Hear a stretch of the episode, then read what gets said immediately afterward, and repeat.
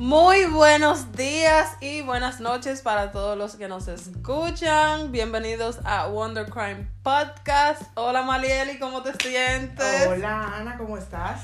Eh, bien, bien. Qué bueno, me Eh, en esta mañana fría Ah. en los Estados Unidos. no, que no vamos para Santo Domingo. Sí, hay hay que un chiste de calor porque esto.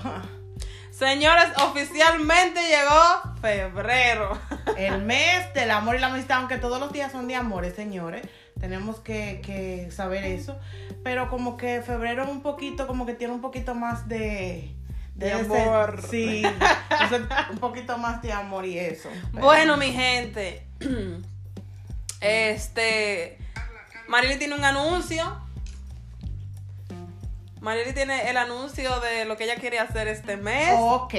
Eh, estaba interactuando con Ana y le dije que si uno de, si uno de ustedes quieren dejarle saber a un ser querido que lo quiere, quiere mm, expresar sus sentimientos, pues contáctenos a vía correo electrónico o vía Instagram. Sí, este. Ya ustedes saben cuál es el Instagram de nosotros. Sí, Wonder que- Crimes. Um, y para el correo, si quieren mandarnos un correo para que le demos saludos, sería wondercrimes.gmail.com, sería W-O-N-D-E-R-C. R-I-M-E-S arroba gmail.com Ya sea, Crimes. exactamente, ya sea si usted lo quiere que se le, que se haga privado, pues entonces no dejan No saber. dejan saber. Claro, si quiere que No, no vengan a pedir que matrimonio por aquí. ¿eh? Sí, señores, pero Pero bueno, Eh. señores, claro.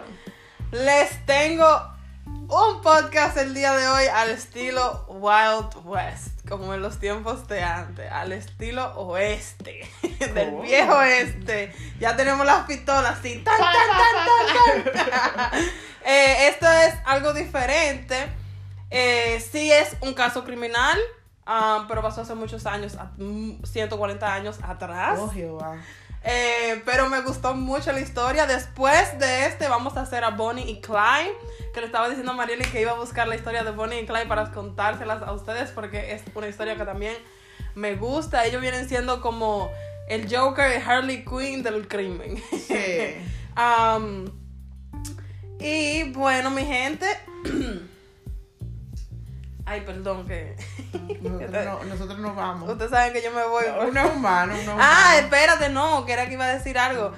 Un saludo muy especial a mi compadre, mi compadre José, que siempre está activo conmigo. 24/7, Y con sí. nosotros y con el podcast. Am, siempre nos está escuchando. Ya ayer me escribió, "Doco, ¿dónde está el nuevo episodio? ¿Dónde está el nuevo episodio? Aquí se lo tenemos. Espero que les guste mucho. Gracias por el apoyo y por siempre estar ahí Gracias, con nosotros. sí. Si usted conoce gente que le gusta el pod, que le gusta los casos criminales, Pues hable ya, claro, y diga, escuche, Y escuchen este podcast, bájenlo en Spotify, ya tú sabes. Activo. Activo. Dije que nos salió Como, guau, guau, guau. sí, como Bueno. que lo que, guau, guau. Bueno, vamos, vamos directo al, al, al caso porque es un poquito largo y no quiero tener que dividirlo en Sí, dos. en dos. Y ya tenemos como tres minutos. Ay Dios, tres minutos. Ok. Bueno, señores, eh, este, este caso comienza en Kentucky, um, Kansas. eh, viene siendo esas partes ahí del Wild West um, de los Estados Unidos. Um, se llama La familia Bander. Una, es sobre una familia de asesinos cereales, cereales o cereales, como quieran decirte. bueno, así comienza. En el 1870, un grupo de nuevas familias se mudaron a Wynn, Raven Play, cerca del, del, um, de lo que sería ahora, de lo que ahora se llama Sherryville, Kansas. Las familias eran espiritualistas, una religión extranjera para los nativos que ya estaban en el nuevo estado. Para las personas locales, o sea, las personas locales, perdón, le tenían, tenían la tendencia de aceptar a, a los nuevos allegados sin hacer muchas preguntas. Dos de las familias que se habían mudado nuevas se mudaron luego de un año de haber estado allí. Parece que no le, no le convino. Desalentados por las dificultades y condiciones. Otras de las familias se mantenieron siempre en su posición y nunca hablaban con nadie. O sea, siempre se mantenían en su lado. En su lado.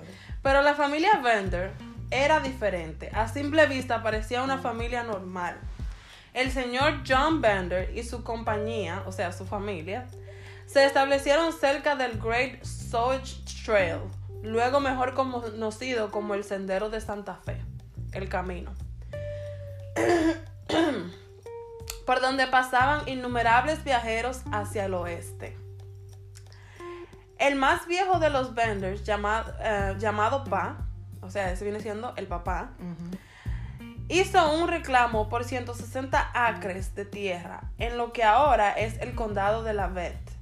Su hijo John, algunas veces llamado Thomas, reclamó una pequeña parcela que colinaba con el terreno de Pa, pero nunca vivió o trabajó en esas tierras. Los Banders también incluían a Ma y una hija llamada Kate. Quien se daba a conocer se anunciaba como un, una medio espiritualista, como una divina, una bruja, una... y también una sanadora. Ma y Pa, según los informes, solo hablaban alemán, aunque los hijos pequeños de los vendors hablaban inglés muy fluido. El grupo rápidamente construyó una casa de una habitación equipada con cortinas de canvas que dividían el espacio en dos. La parte del frente era una posada pública y una tienda. O sea, entraban las personas a comer, a refrescarse. Y lo demás eran los cuartos familiares los viajeros del sendero eran bienvenidos a refrescarse con comida y a reabastecer sus, sus carros con licor, tabaco, comida para caballos, pólvora y comida para el camino. Perdone mi gente, que estoy, no sé. La gripe. Sí. Kate, quien según se decía era muy atractiva y extrovertida, también atraía a los clientes a la posada con sus supuestas habilidades psíquicas y curativas. Estos hombres que usualmente viajaban solos se quedaban a pasar la noche. ¿Qué mm. hacían ahí? No, sé. Pero todo lo que yo les estoy diciendo de, de cómo dividieron la casa y todo, señores, pónganle atención a esto porque esto es una clave para que ustedes entiendan la historia. Porque sí al principio va a parecer como que, acá, pero ella lo que está es contando una historia. Pero ya vamos. O sea, recuerden que esto es un caso muy viejo, de muchos años atrás. Y obviamente eh, solamente es una historia que muchos mucho nos vamos a preguntar, ¿será verdad? ¿Será mentira? En el Instagram también los que tienen mi WhatsApp personal están las fotos. Claro. el sendero, o sea, el camino, era un lugar muy peligroso había muchas razones por las cuales los viajeros podían desaparecer en su, en, su camino al oeste, the Wild West. Podía ser por bandidos, accidentes, conflictos con los nativos americanos, o sea, los indios americanos de los Estados Unidos, o enfermedades y quedar muertos en el camino y se lo comían los coyotes, las vainas, así. Pero aquí comienza lo bueno. Con el transcurso de los años, más y más personas estaban desapareciendo justamente al mismo tiempo en el que pasaban por Lavette County, o sea, por el condado de Lavette. Tomó un poco de tiempo para que dichas desapariciones llamaran la atención. El correo y las noticias viajaban muy despacio, pero todo cambió en marzo del 1873. Después que un muy reconocido doctor de, de Independence, Kansas, o sea, eso era un estado de allá, llamado William York, aparentemente desapareció luego de bajarse del tren en la estación Sherryville. El doctor York tenía dos hermanos muy poderosos, quienes estaban determinados a saber qué le había pasado a su hermano. Sus hermanos eran Colonel Edward York y el senador de Kansas, Alexander York. Ya ustedes saben, eh, eh, eh, ellos, ellos se, se volvieron eh, slappy, se volvieron, ¿cómo que se dice? Cuando los asesinos se vuelven así, como que ya hacen los trabajos así a lo loco. A lo loco. Ya, se volvieron así. Bueno, pues continuando y de vuelta al caso, mi gente. Colonel York había empezado una investigación en el condado de Lavette. Cuando la familia Banders fue cuestionada, negaron todo. Dijeron que no tenían ningún conocimiento sobre el panadero de York, o sea, de William. Pero Ma, Ma viene siendo la, La mamá. la mamá de, de todo, pero era Ma y Pa. Y Pa. Así era que se, se llamaban, según ellos. Ma Bender voló a una pasión violenta. Estas fueron las las palabras del Weekly Kansas Shift, del periódico en ese tiempo. Es como que ella se volvió violenta cuando le preguntaron sobre una mujer que fue amenazada con cuchillos y pistolas en su posada. Ma se defendió diciendo que la visitante era una bruja, una muy mal, una mujer muy mala a quien ella mataría si alguna vez se volvía a acercar otra vez. ¡Hija! Como dicen, como dicen ellos. Ella ahí lo dijo todo. Sí, ella es una mujer muy violenta porque quédate tranquila, quédate callada. No sabiendo que aquí las amenazas son Sí. algo muy. Um, cerca de este, de este mismo tiempo, los pobladores tuvieron una reunión en la escuela um, Harmony Grove Schoolhouse, um, donde asistían los dos niños varones más pequeños de los vendors. Los pobladores decidieron registrar la casa. Cada espacio de la casa, o sea, querían registrar la casa y querían registrar cada rincón de esa casa. Pero el tiempo no estuvo a su, su favor, o sea, el clima no estuvo a su favor, ya que empezó a llover y no pudieron hacerlo hasta algunos días después, o sea, pasaron muchos días. Pero al eso pasar, a que ustedes no adivinan ¿Qué? Señores, yo estoy con ustedes. Yo estoy con ustedes. Aunque yo esté aquí, señores, yo estoy con ustedes porque a mí me están dando la cosa calientita. Habla. Le voy a dar un pequeño spoiler. Ellos se fueron. Salieron huyendo. Uy, qué gallina, como dice que en mi país. Voy de vuelta al caso. Pero eventualmente un vecino vio que los animales hambrientos rondaban la casa de los vendors. Cuando este vecino se acercó a la casa, se dio cuenta de que los vendors, de los vendors habían emprendido la huida. Se mandan corriendo. Qué descarada. Ay, Dios, perdóname que me estoy riendo, pero esto, yo me lo imagino y esto es como una película, ya tú sabes, de esa de los tiempos de antes, donde estaban los caballos y toda la cosa. Bueno, de vuelta al caso. La posada estaba vacía, su carreta no estaba, pero se habían llevado muy poca comida y un poco de ropa.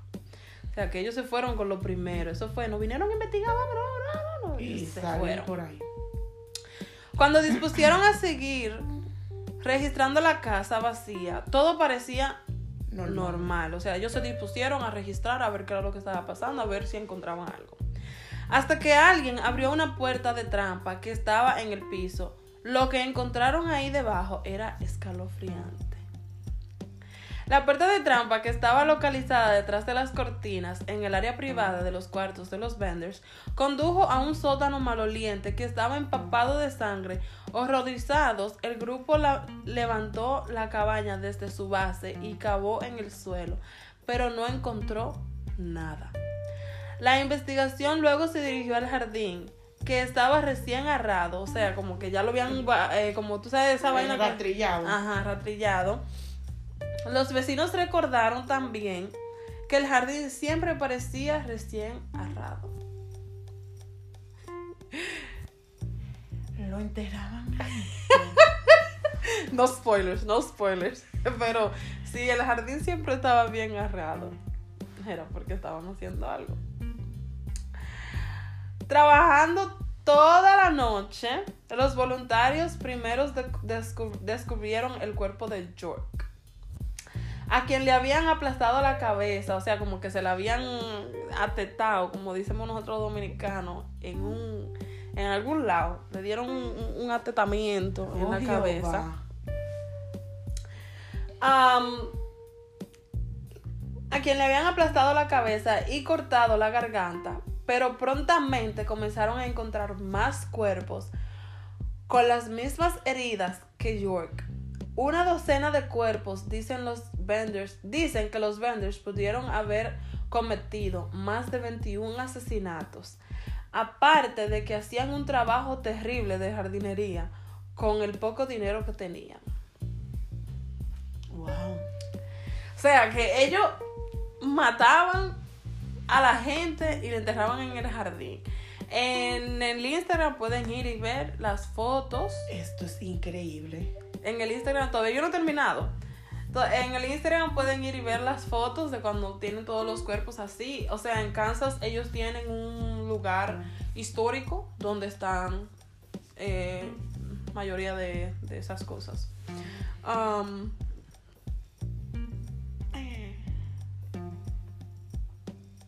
Ay, Dios Padre Celestial. denme un momento.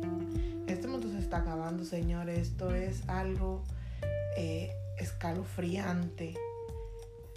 Es que es por eso que le digo que uno debe tener, uno no conoce a la gente, uno tiene que tener mucha cuenta en quién confía. Hmm. Porque en quien usted menos cree, tiene el instinto asesino. Mira, y, y te voy a decir algo. Esta historia que yo estoy contando es de la primera familia, o sea, la primera familia descubrida aquí en los Estados Unidos. Seriales, o sea, y van a haber muchas cosas que lo van a sorprender a ustedes, porque yo no le voy a dar spoilers, pero yo me quedé como que. Yo leí esta historia y aparte de que fue divertida, también fue como que. Wow, yo no me lo esperaba, porque. O sea, la teoría que tienen sobre el caso, sobre, sobre cómo ellos hacían para asesinar a las personas y todo eso, es una teoría válida. Es algo que yo diría, sí.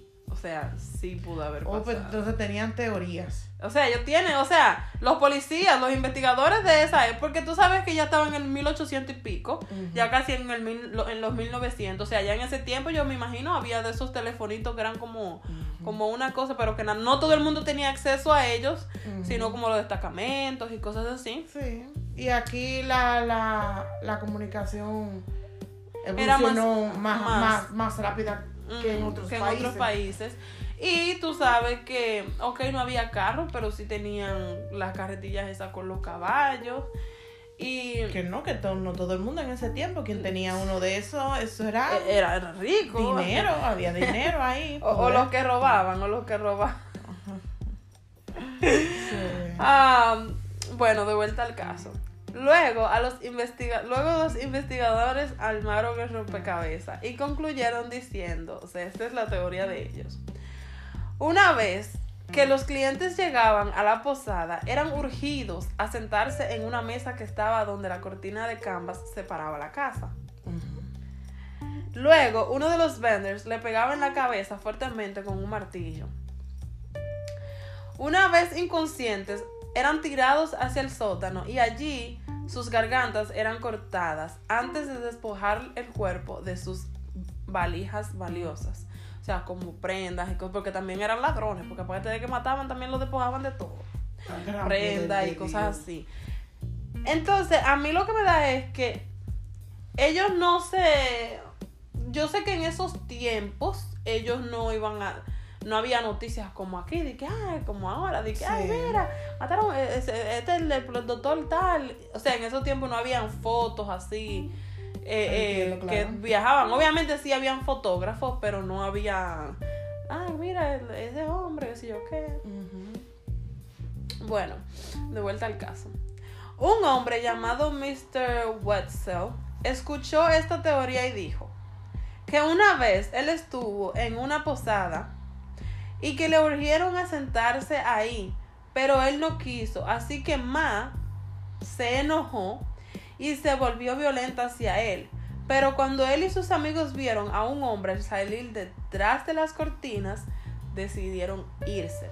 Otro viajero llamado William Pickering dijo una versión casi igual a la anterior. O sea que ellos urgían a la gente, siéntate ahí, siéntate ahí, siéntate ahí. Y si la gente le decía que no, se enojaban. Se enojaban. Y entonces, entonces ya. Pero yo lo que digo es que. O sea, en, en 140 años que esto pasó, ellos nunca han, han sido agarrados. nunca fueron a oh, ya no, en este tiempo no, ya tú tienes, viejo tiene que estar hecho polvo. Pero eh, eh, yo lo que digo es, tal vez se fueron y siguieron asesinando en otro sitio. Bueno, señores, déjenme decirle que esta noticia de la primera familia de, asesinos seriales corrió como pólvora y los periódicos y los reporteros de todo el país estaban detrás de esta historia, que era una historia sensacional y paralela para el Chicago um, Tribune y el periódico de Minneapolis Star Tribune. Reportado más de 3.000 personas en la escena del crimen. O sea, habían más de 3.000 personas.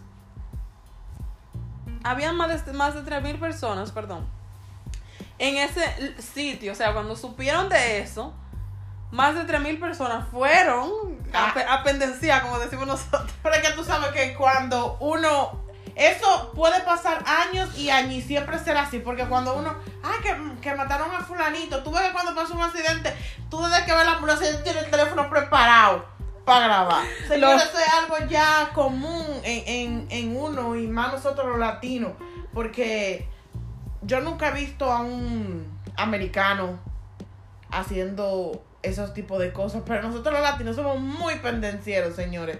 Extremadamente. No, no, no. Los tú no lo has visto, pero los americanos son bien pendencieros. Son más pendencieros que nosotros, déjame decirte. No, pero, nunca los he visto. ¿Cómo te digo? Yo lo que digo es como que eso fue una sensación. O sea, obviamente habían criminales, personas que mataban, pero ustedes saben que lo que define a un asesino serial no es que mate una sola vez, es que mate repetidamente más de, ya después de tres personas que tú matas, o sea, que esa persona mata, se vuelve un asesino, serial. Claro. O sea, no, ya tú te vuelves asesino desde, el primer, desde el primer momento que tú le pones la mano a alguien con intento. Es más, hasta tú pensar en matar a esa persona, ya tú eres un asesino. Sí. Entonces, este, es como, yo le voy a buscar, hay los las cosas de, la Oficina de Investigaciones del FBI um, y de Ciencias y todo eso tienen diferentes nombres para diferentes tipos de asesinos seriales. Porque hay asesinos seriales que matan cada tres días, hay otros que matan cada tres años, hay otros que matan eh, cada cinco años. Hay otro, cuando un asesino serial se vuelve ya slappy, eh, como ya que se vuelve así como que que le, importa ya si te agarran o sea. Sí como que se vuelve así como que ya como que está descendiendo mentalmente y ya comienza a matar repetidamente. Esos asesinos así usualmente es porque la orgía de, de lo, la urgencia de matar ese deseo de no lo puede saciar es ya cuando el deseo se vuelve incontrolable. Pero yo le voy a buscar para darle ese dato Sí, eso iba a decir que debemos como que hablar un poquito acerca de... Sí, yo, les, yo lo voy a buscar y les voy a decir, porque ustedes saben que yo tengo que buscar estos casos y traducirlos, porque Google Translate no me ayuda. bueno, señores, de vuelta al caso. También el hermano de um, William, el, doctor que asesinaron, um, ofreció una suma de mil dólares de recompensa y otra de dos mil también como recompensa para quienes dieran con el paradero de estas personas que nunca fueron reclamados. O sea, nadie nunca reclamó ni los mil ni los mil dólares. Saben, o sea, se sabe que hubieron muchas personas que, um, que fueron arrestadas que se pensaban que eran Ma o Kate. O sea, la apresaban mucha gente, muchas mujeres, que con los mismos rasgos de ella, pero nunca fueron en realidadmente identificadas como que eran ellas. también muchos vigilantes decían haberlos matado, o sea, lo encontramos y lo matamos, pero nunca volvían con pruebas de que los habían matado. Dicen que los hermanos, cada quien, o sea, los, los hijos de Ma, cada quien se fue por su lado. Los pequeños, los más pequeños se fueron hacia Nuevo México y el más grande se fue a San Luis. O sea, supuestamente ellos se separaron de que la gente supuestamente, no me crean a mí, no le crean a Google. Supuestamente dicen que mucha gente lo vio, que los pequeños cogieron un tren y se fueron hacia el camino para ir a Nuevo México. Y, los, y el otro, el más grande, se fue a San Luis. Muchas cosas se dicen que los vendors en realidad no se llamaban vendors y que los únicos miembros de la familia que estaban realmente relacionados y que eran, o sea, familiares de sangre, eran Ma y, su hija Kate.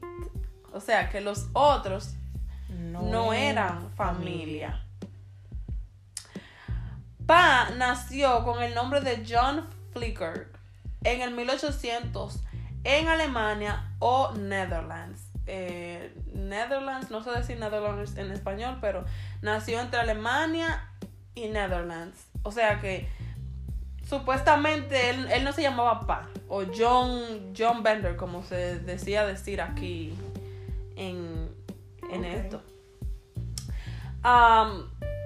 y Ma se dice que nació en Almira Make, me imagino que eso viene siendo Alemania, y que su primer esposo, llamado Griffith, con quien tuvo 12 hijos, murió por un golpe en la cabeza. También se dice que Kate era en realidad Elisa Griffith y John Bender Jr. era en realidad John Hart.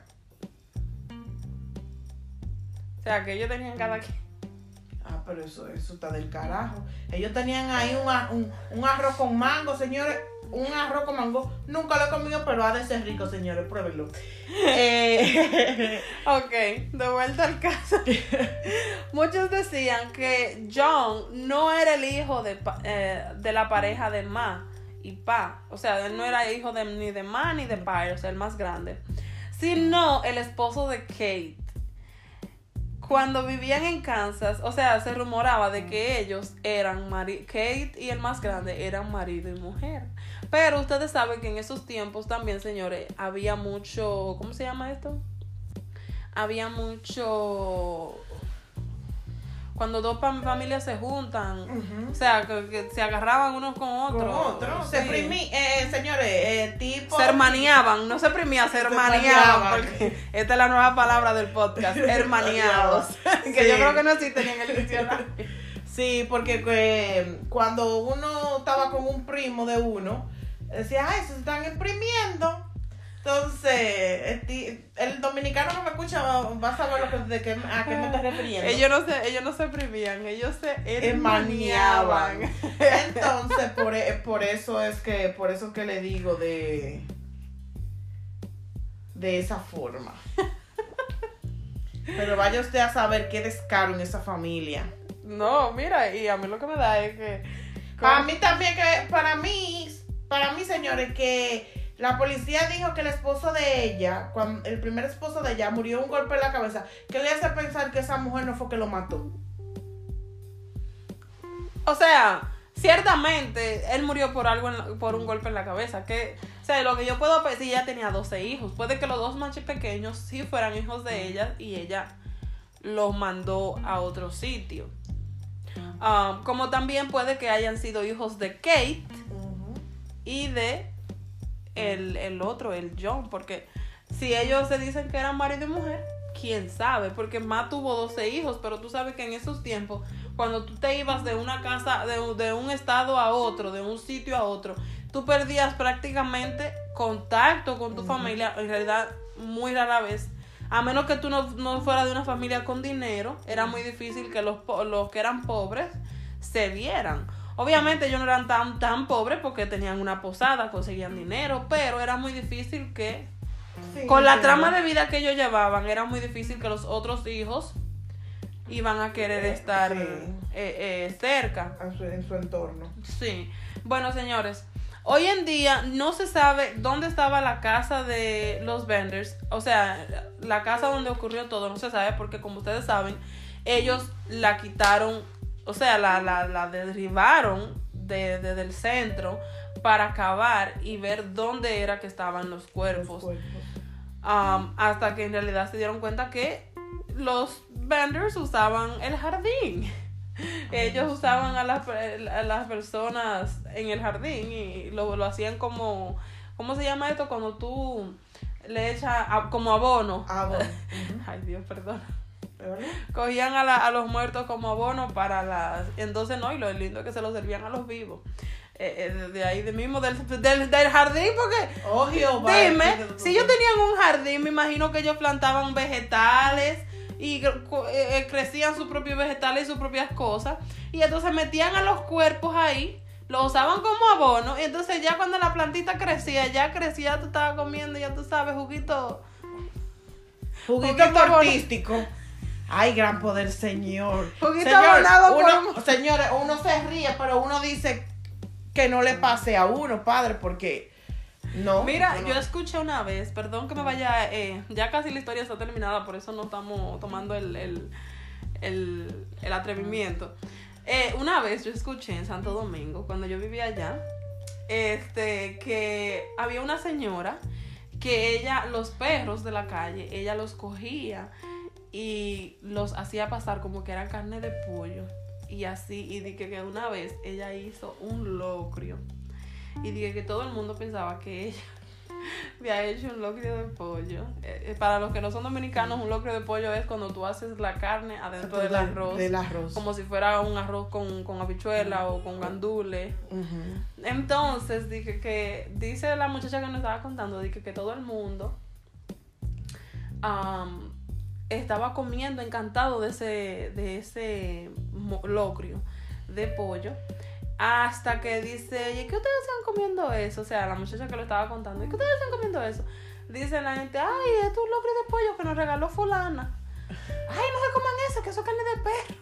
Ay, gran poder. Dije que todo el mundo dije que comenzó a vomitar y dije que todo el mundo estaba, ya tú sabes, yo me... Mira, una vez pasó algo, algo similar, pero no era más fuerte. En mi barrio había un, un haitiano, un señor, que él no comía comida normal como cualquier ser humano. Él comía gatos.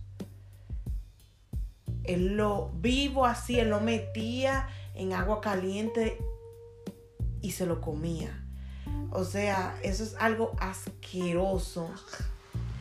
Y Mira, señora, sí, mire, señores, los niños pequeños, ah, vamos a decir de 5 a 11 años, cuando los niños matan un gato, o, bueno, no siempre, o comienzan a, crear fuegos, así es que usted se da cuenta de que su hijo puede se puede convertir o en un sí, depredador sexual o un asesino. es un asesino. Eh, Porque hay, hay niños que matan animales y no sienten culpabilidad No, ninguna. no sienten remordimiento, no tienen empatía.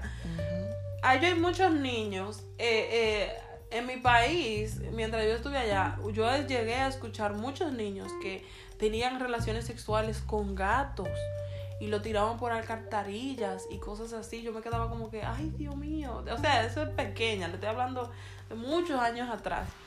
Y, y, y aquí en este país yo he llegado a conocer personas que, que con lo más mínimo Pero yo hace como tres o cuatro días, disculpa que te interrumpa, vi un video de un niño que no debe tener más, o sea, está entre los 8 y 10 años. Y la policía lo agarra preso porque lo encontraron robando. ¿Y tú sabes lo que le dijo a la policía? Yo salgo yo, y yo lo voy a matar todo y tú te di a ti que tú estás grabando también. O sea, habló como un hombre. Oh, Sí, o sea, no, no, no sé qué es lo que le están echando a esta comida. Será juguito, abono de, de muertito. Esto es increíble, Um, señores. De vuelta al caso, y ya para culminar, am, aún hay rumores donde se dice que Ma mató a Pa por propiedad robada. O sea, como que tuvieron un conflicto y ella lo mató a él. Dice, ladrón que le roba ladrón. Tiene 100 años de perdón. Ok.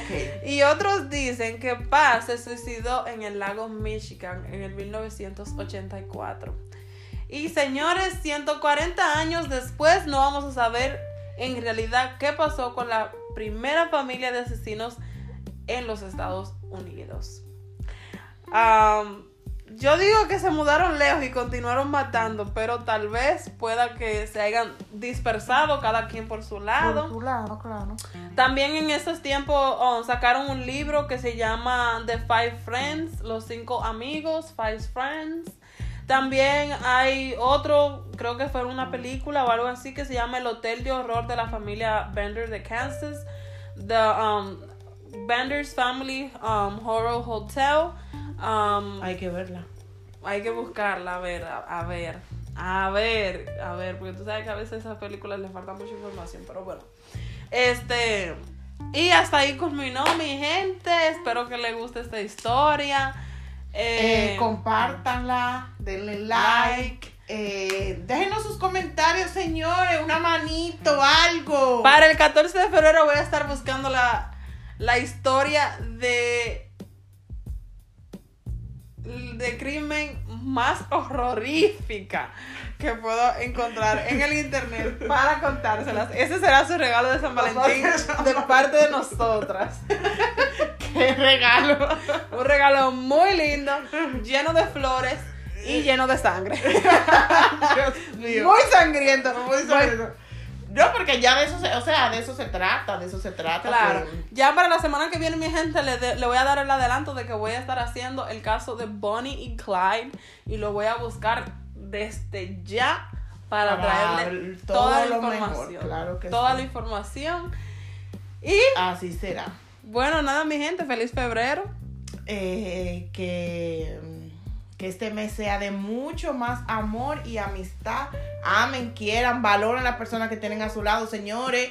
Que uno cuando pierde ese ser especial, a uno que dice, en serio, ya esa persona no está conmigo. Y comience, cuando ustedes vayan a conocer a alguien, comiencen a preguntarle de dónde tú eres, cuánta gente has matado mentalmente, de dónde tú eres, pero mentalmente tú le estás diciendo cuánta gente tú has matado. O sea, ¿de dónde tú eres? ¿A qué te dedicas, señores? Conozcan. que, ¿Cuántos años tú tienes? Pero en realidad en tu mente tú le estás diciendo, te voy a hacer un, un chequeo eh, de, de Analístico, yeah. para saber todo de ti. Claro que sí. Miren, algo que me dijeron fue, si van a una cita, señores, y van a la casa de esa persona, ya sea mujer o hombre, métanse al baño y chequenle el botiquín y comiencen a mirar Sí. todas las pastillas que tengan su nombre. Ay, sí. Para que No. se dé... si Ay, hay- no, espérate, espérate, no me asusté a la gente así, señora, porque yo tomo una pastilla, eh, ya no la tengo, ya, en realidad se me acabaron, pero son un poquito fuertes, que la persona que la ven dice, oh, ok, tú tienes tantos problemas y para tomarte esas pastillas. No, no, no, no. Pero, Pero, ese señores, hay pregunta personas... es, es, es, es entendible, ¿me entiendes? Pero uno tiene que saber también porque hay personas que son atacantes y te dan una pastilla para dormirte. No, y hay personas que tienen diferentes personalidades. Que Tienen, tienen diferentes personalidades y un día sacan a John y al otro día sacan a María. No, y hasta pa y más. Y hasta pa y más llegan y le dan papao. Pero ustedes agarran y hacen eso y eh, ustedes agarran, apunten los nombres en el teléfono y váyanse a Google y busquen el nombre y para qué es la pastilla y de qué, de qué es. de que es. Toda, en, Miren, en la era de eh, la tecnología. eh, exactamente, disculpe. En, em, uno siempre tiene a alguien de confianza, ya sea una amiga o un amigo. Si usted está conociendo a alguien, mira, mi amor, eh, yo soy una persona adulta, muy independiente, pero yo a veces voy a salir y yo vivo con mi mejor amiga, Ana. Entonces yo le digo, Ana, voy al Walmart, voy a hacer esto. Para que si ella ve que en tal hora yo no llego, ella por lo menos me tira un mensaje. Ah, pero Mariel no me responde, ¿me entiende? Entonces son cosas que ustedes tienen que, que dejarlas Siempre saber. déjenle saber a la persona para dónde van. Van, exactamente. Si van a una cita nueva, déjenle saber a alguien, mira, voy a ir a una cita nueva, aunque no le den la locación.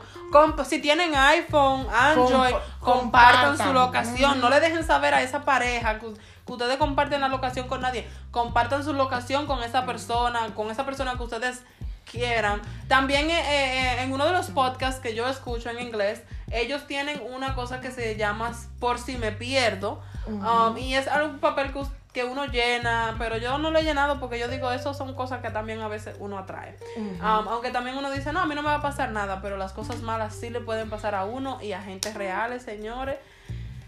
Y solamente digo que cuídense, cuídenselo y hasta luego.